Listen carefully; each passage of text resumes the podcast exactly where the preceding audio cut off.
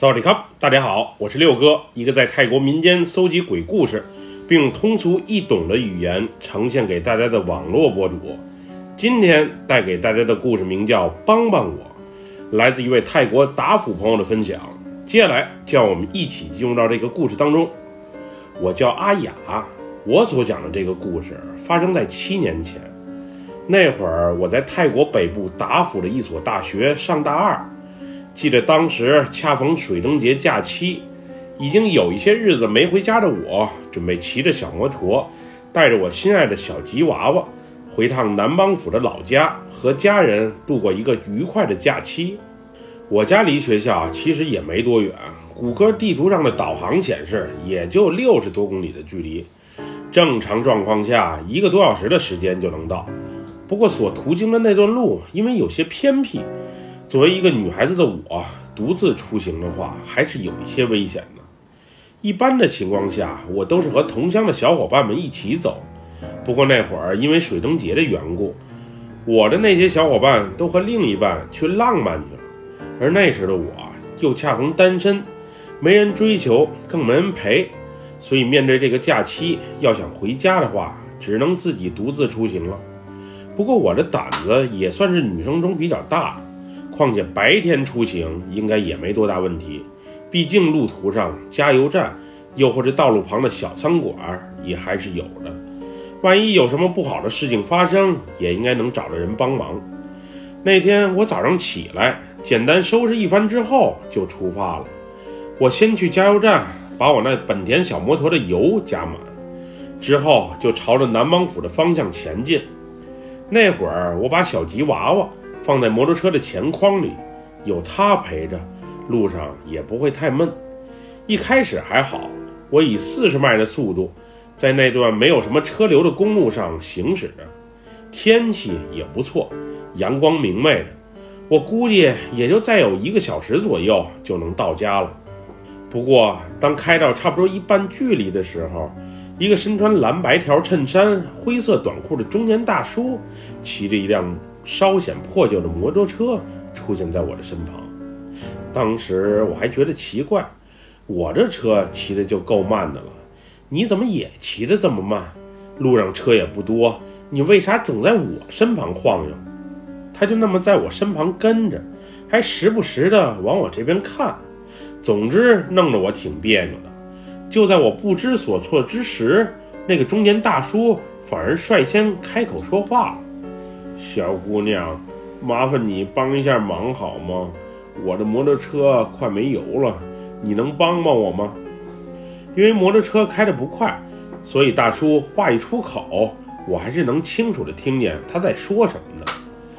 大叔说完这句话之后，我下意识地瞄了一眼，他车上的油表指针确实是显示没油了，不过不知道是真的没油了，还是指针坏了。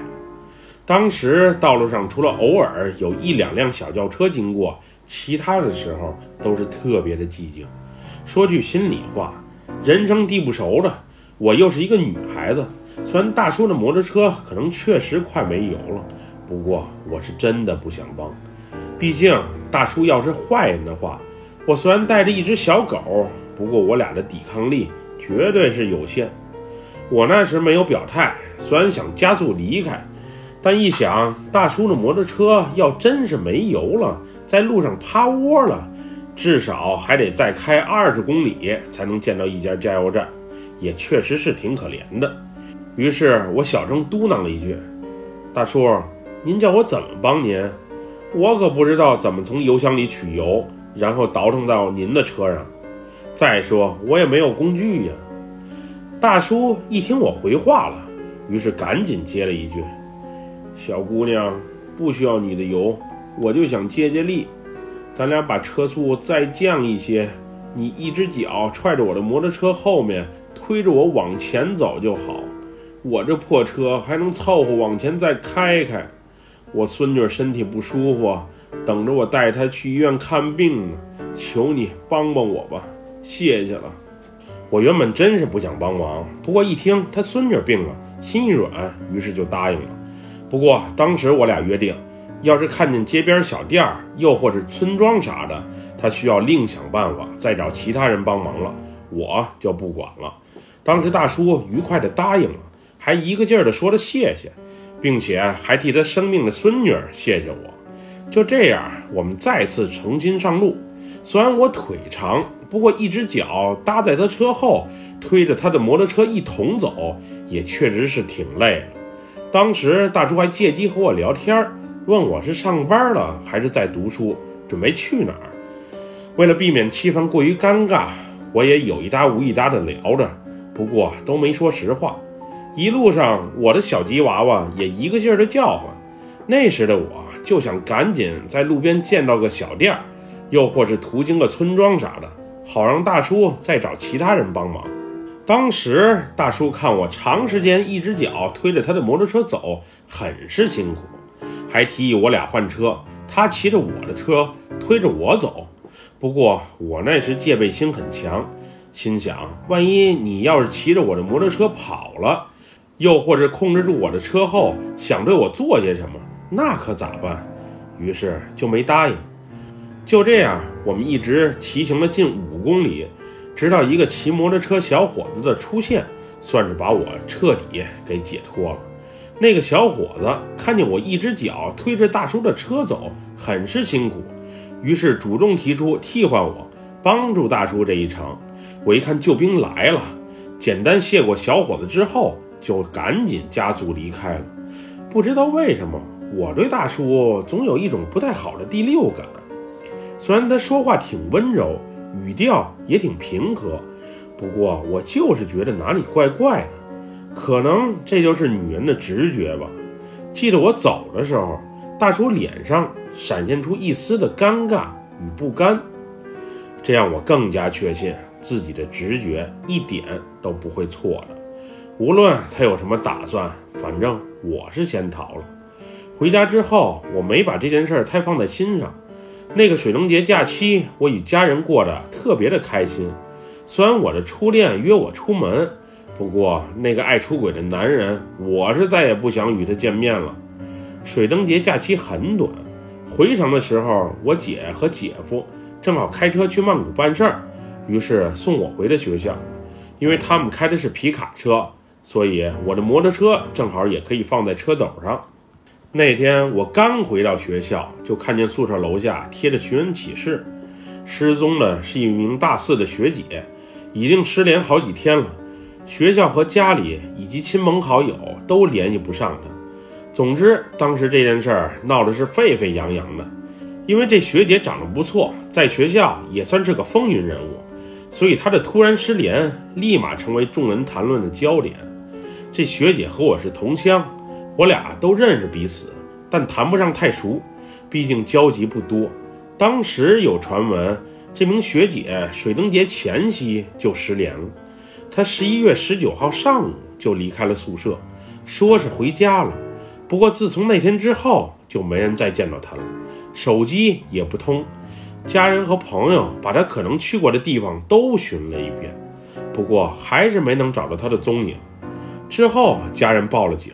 但还是一筹莫展。据说她的男朋友也被带走调查了，有人还猜测会不会是情杀？学姐估计移情别恋，被心存嫉妒和不甘的男友给杀掉了吧？总之，当时传言满天飞，说什么的都有。因为我就不是个八卦的人，所以对这事儿不是太上心。不过，每当我看见学姐寻人启事上的照片时，我都有一种怪怪的感觉，学姐的照片在我看来是异常的诡异，眼神特别的空洞，仿佛还带着一丝悲伤。总之，每看到寻人启事的照片，我都不由自主的起鸡皮疙瘩，也不知道是为什么。另外，学姐是十一月十九号上午启程从大学回的南邦府，而我也是那天回的老家。也不知道学姐走的和我是不是同一条路。按理说出发时间差不多，要是走一条路的话，应该也能在路上遇到。那时的我不敢多想，只是希望学姐一切平安就好。回学校的第二天，也就是学姐失踪后的第七天，那天晚上我感觉身体特别的不舒服，有点发低烧，于是连澡都没洗，简单洗洗脸、漱漱口，就上床睡觉了。那晚我梦见我迷失在森林中，无论怎样也找不到出口，而且时不时的森林里还回荡着“救救我，救救我，救救我”的声音。这个声音听起来是一个女人的声音，似曾相识，但我又不确定这是谁的声音。这个奇怪的梦是被我家小吉娃娃一阵急促的叫声给吵醒了。当时他惊恐地蹦上床，并躲在我身边，朝着窗户的方向大声狂叫着，小尾巴更是不安地晃来晃去。我顺势把床头的台灯打开，此时小狗逐渐恢复了平静。并依偎在我身边，不停地舔我。那会儿的我感觉头昏脑胀的，我觉得自己可能是病了，于是就把空调给关上，并把窗户给打开透透气。之后躺在床上的我没多久就再次进入了梦乡。这次我又回到了刚才那片森林，救救我，救救我的声音还是回荡在我的耳边。我那时是清楚自己啊，不是在现实当中，而是在梦境里。我也尝试掐自己、咬自己，好能从这个诡异的梦境中挣脱出来。不过如何尝试都不管用。就在我不知所措，“救救我！救救我！救救我！”这几个字在我耳边回荡，越来越急促的时候，在森林中不停奔跑着我，突然。看见一个衣服残破不堪的女人出现在眼前，那个女人身上的衣服像是被撕扯破了，她就面朝下的趴在那儿，也不知道是活着还是死了。我刚要上前一探究竟，又是吉娃娃的狂叫声，让我最终得到解脱。醒来之后，那个“救救我，救救我”的声音，好像还萦绕在我的耳边。那时的我已经分不清自己是在现实中，还是从一个梦进入到了另一个梦。这声音到底是从哪里来的？救救我！到底是啥意思？又是谁在向我求救？之后，救救我的声音在我耳边越来越清晰。原本叫着挺欢的吉娃娃也缩成一团，瑟瑟发抖起来。就在这时，一阵冷风。吹到了我的脸颊上，我下意识的扭头一瞅，一个苍白的脸猛然出现在我的床边。这是一个眼睛、鼻子、嘴角都往下渗着血的女人，她直愣愣地看着我，并发出“救救我，救救我”的声音。我定眼一看，这不就是那个失踪的学姐吗？她怎么会突然出现在我的床边？看到这一恐怖画面的我，赶紧把双眼紧闭，并顺势大叫了一声，而这声大叫也把隔壁的邻居给招了过来。之后，一阵急促的敲门声响起，并伴随着门外“怎么了？需不需要帮忙”的关切声。我先是闭着眼睛把台灯给打开，然后才默默地睁开双眼。这时。刚才出现在我床前的学姐，已经不知道去哪儿了。我环视了一圈屋内，也没什么异常的状况，于是起身去开门。一开门，我看到隔壁学妹穿着睡衣站在那里。她问我发生了什么，需不需要帮助。于是我把刚才发生的一切讲给了她听。她听完之后，把我顺势领进了她的房间。进她屋的时候，惊魂未定的我发现她男友也在。学妹看出了我眼神的异样，为避免不便，于是赶紧把她男友轰走了，然后扶我坐到了她的床上。那晚的我没有再次入睡，我是怕再次进入梦乡，又将会回到那个没有出路的森林，并见到那个可怕的学姐。当时的我已经意识到，我梦里见到的那个面朝下。身上衣服残破不堪的女人，可能就是已经不在人世的学姐了。第二天一早，我电话拨通了寻人启事上警察的电话，并把自己昨晚的遭遇，以及十一月十九号回家那天遇到的那个奇怪大叔的事儿一股脑的讲给他们听。当时直觉告诉我，那个大叔可能有问题，不过直觉终归是直觉，我也没有什么证据。没想到我刚把所知道的情况讲出来，警察就问我在哪儿，并想第一时间见到我，了解相关情况。之后，我被办案刑警接到了警察局，他们还把一摞照片给我看。当我翻到第九张还是第十张照片的时候，我清楚地认出照片上的那个人，就是我那天回家的路上那个身穿蓝白衬衫、灰色短裤的大叔。莫非他真的和学姐的失踪有直接的联系？当时办案的情景告诉我，一切还在调查中，案件细节暂时还不便透露。之后，他们把我匆匆送回到了学校，直到一个月后。一个警察告诉我说，这个案子破了，学姐确实是遇害了，而遇害的地点就是我那天回去的路上，作案凶手就是那个中年大叔，他自己交代了，就是以没油为借口搭讪，并利用换车之际抢走摩托车的钥匙，之后把受害者迷晕，拖到路边实行犯罪。据大叔交代，这是他第一次作案，原本没想害人。无奈被迷晕的学姐，在凶手实施犯罪的过程中惊醒了过来，最后被用石头砸死了。我应该是那个大叔搭讪的第一个对象，幸好我遇到了好心人，让我提前解脱了。